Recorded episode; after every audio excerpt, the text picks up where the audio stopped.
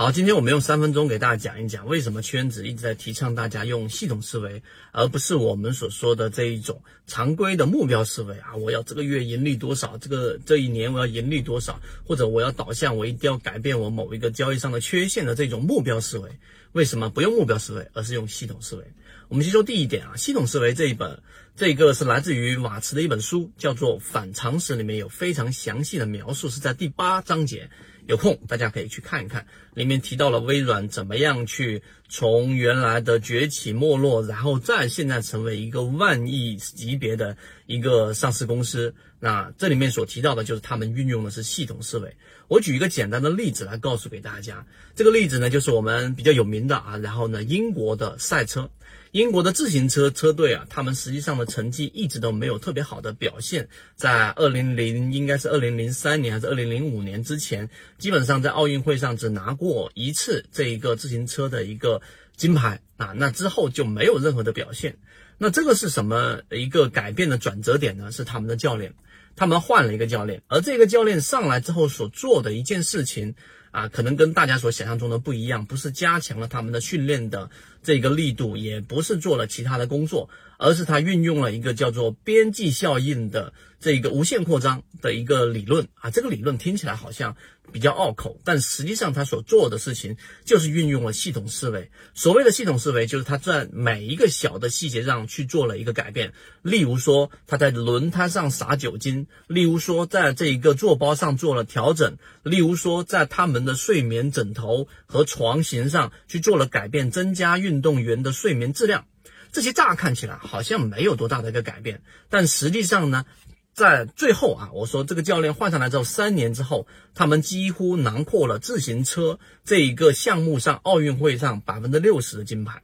所以这个改变呢，其实对我们的冲击力是很大，和我们想象中的不太一样啊。我们认为可能是要做一些大的战略上的调整，或者说是加强运动的这个力度啊，训练的力度，才能去做这样本质上的改变。其实并不是。所以在每个小的细节上增强百分之一，那么实际上呢，你整个系统以系统作为调整目标的话，就会有大的改变。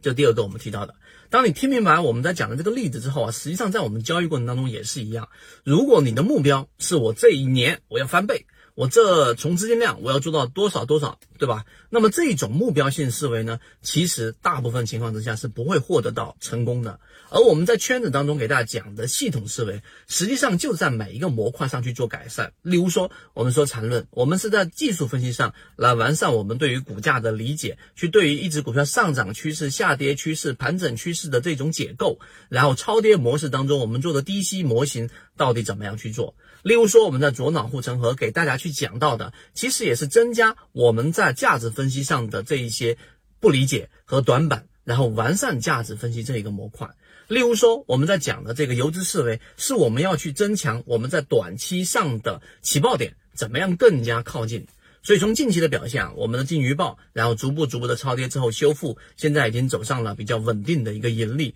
这就是系统思维和目标思维的一个差异。今天时间关系啊，我没有办法一直去把整个系统思维的很核心框架去给大家讲完。那我后面我准备了一期比较长的一个内容，给大家专门讲一讲、解读一下这个瓦特这本反常识对于我们作为市场的交易者。到底有多大的推动，以及我们怎么样去作为一个启发来改变我们的交易行为？所以，如果你对这个话题感兴趣的，可以找到管理员老师去预约我们这一次的这一个内容，然后会直接发送给你完整版的这个视频，就是我们所说的这个内容。所以，今天我们讲的系统思维，希望对于大家去做交易过程当中是能够有所启发的，而且我们至少认定啊，系统性思维是对于我们交易者一个必不可少的一个重要思维。好，今天讲这么多，希望对你来说有所帮助，和你一起终身进化。